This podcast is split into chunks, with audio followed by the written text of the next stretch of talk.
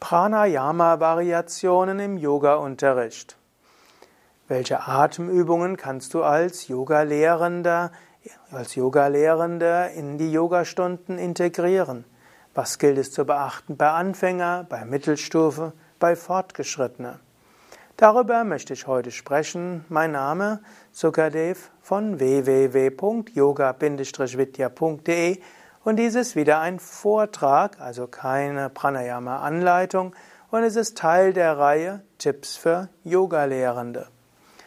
Im Yoga-Vidya-Stil spielt Pranayama eine besondere Rolle. Pranayama sind Atemübungen. Und Atemübungen machen wir im Stehen oder im Sitzen. Ich spreche jetzt nicht von der Atmung in den Asanas selbst, da gibt es auch wieder viele Möglichkeiten und vielleicht erwähne ich das am Ende dieses Videos auch noch, sondern bei Yoga Vidya macht man typischerweise das Pranayama ziemlich am Anfang der Yogastunde. Fängt natürlich an, Anfangsentspannung, dann Aufsetzen, Om und Mantra und dann folgen die Atemübungen. Anfänger können da zum Beispiel stehende Atemübungen machen, wie Aufladeübung, Uddiyana Bandha, Agnisara, Gorilla. Das machen wir nicht unbedingt in der ersten, zweiten, dritten Stunde. Wir haben ja einen mehrwöchigen Kurs und du findest ja auch den zehnwöchigen Hatha-Yoga-Kurs für Anfänger als Video- und Audioreihe im Internet und auf unseren Internetseiten. Und ich hatte ja auch schon in einem Vortrag dieser Yoga Vidya Schulungsreihe oder in einigen Vorträgen die verschiedenen Stunden der, dieses Anfängerkurses erläutert. Aber es gibt ja Menschen, die in die offene Yogastunde Anfänger gehen, manche machen sogar über viele Jahre und dann gibt es diese gemischten Gruppen, wo Anfänger einen großen Anteil ausmachen. Dort kannst du also in die Yogastunden stehende Atemübungen integrieren. Ich erwähne sie nochmal. Also stehende Aufladeübungen gibt es bei Yoga Vidya einige. Du kannst die Uddiyana Agnisara und Gorilla üben lassen und du kannst zum Beispiel auch Kavacham Energiefeldübungen machen lassen. Und dann gibt es auch noch verschiedene Formen von gehendem Pranayama, wozu es auch einige Videos gibt. Dann ab der Mittelstufe sind ja die Grundatemübungen Kapalabhati und Wechselatmung, wobei man bei fortgeschrittenen Anfängern auch schon Kapalabhati und Wechselatmung üben kann. Wenn die Teilnehmenden diese Übungen kennen, gibt es auch Variationen. Du kannst Kapalabhati langsamer oder schneller machen. Es gibt zum Beispiel sehr schnelles Kapalabhati. Es gibt schnelles, mittleres und langsames. Es gibt sanftes Kapalabhati, wo man nur wenig Luft ein- und ausatmet. Es gibt mittelstarkes und es gibt starkes Kapalabhati, intensives. Und all das kannst du miteinander mischen. Bei Fortgeschrittenen kannst du darüber hinaus auch noch Mula Bandha verbinden. Beim Ausatmen Mula Bandha oder beim Einatmen. Du könntest auch vorderes, mittleres und hinteres Mula Bandha ins Kapalabhati integrieren.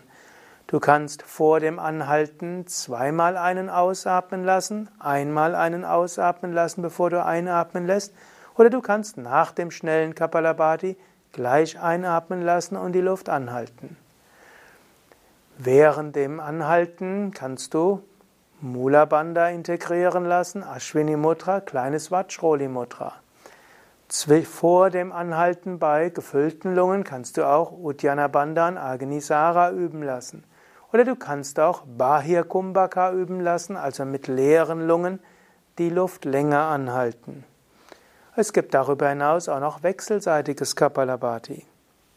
Du siehst, es gibt einige Möglichkeiten, wie du Kapalabhati variieren kannst. Genauso kannst du auch Anuloma Viloma, die Wechselatmung, variieren. Du kannst beim Einatmen Mula Bandha üben lassen, beim Anhalten Mula Bandha oder Ashwini Mudra oder Vajroli Mudra das ist jetzt natürlich bei Fortgeschritteneren. Du kannst nach dem Ausatmen auch Uddiyana Bandhan Agnisara üben lassen und dabei eben Bahir Kumbhaka üben lassen, Atem anhalten mit leeren Lungen. Anfänger werden sicherlich einfach nur äh, Wechselatmung üben im Rhythmus 4 zu 4 zu 8, irgendwann zu 4 zu 8 zu 8. Mittelstufe wird langsam zu 4 zu 12 zu 8 übergehen und irgendwann zu 4, 16, 8. Und wenn die Teilnehmenden fortgeschrittener werden, kannst du auch 5, 20, 10, 6, 24, 12 üben. Zugegebenermaßen ist selten, dass du in Yogastunden auf 8, 32, 16 oder gar 10, 40, 20 kommen kannst. Aber du kannst schauen, ob du vielleicht doch eine Gruppe so hast. Und erst ab 5, 20, 10 kannst du das mit diesen Mudras probieren. Also Vajroli Mudra und Ashwini Mudra und so weiter. Dann gibt es die sogenannten Mahakumbhakas, die du auch in den Yoga-Unterricht in ihrer einfachen Variation integrieren kannst. Es gibt ja auch den Pranayama Mittelstufenkurs, wo ich die verschiedenen Pranayama-Variationen systematisch anleite, die auch in den normalen Yoga-Unterricht integriert werden können. Du kannst zum Beispiel den Ujjayi-Atem, das sanft hörbare Kehllaut, integrieren in die Wechselatmung oder nach der ein paar Runden Wechselatmung ein paar Runden sanftes Ujjayi machen, allerdings ohne Jalandhara Bandha. Du kannst nach der Wechselatmung Surya Bheda üben lassen, rechts einatmen, anhalten, links ausatmen, um eine wärmende und sonnenverstärkende Wirkung erfahrbar werden zu lassen. Oder du kannst Chandra Beda üben lassen, oder auch Chandra Bedana genannt, links einatmen, anhalten, rechts ausatmen. Du kannst Brahmari üben lassen. Das geht sogar separat vom sonstigen Pranayama, auch zum Ende der Yogastunde um dort die Meditation einzuleiten oder nach Kapalabhati und ein paar Runden Wechselatmung. Wenn du das das erste Mal anleitest, dann wird Brahmari immer zu großer Heiterkeit führen, weil Menschen anfangen zu lachen.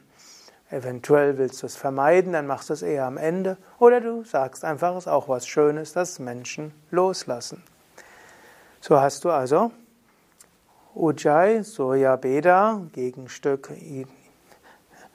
Chandra Beda und dann folgt als drittes Brahmari, dann gibt es noch Shitali Siddhkari. Gerade an warmen Tagen kannst du diese integrieren. Hm, oder auch, dann gibt es noch Murcha, das heißt sehr langsam ausatmen lassen.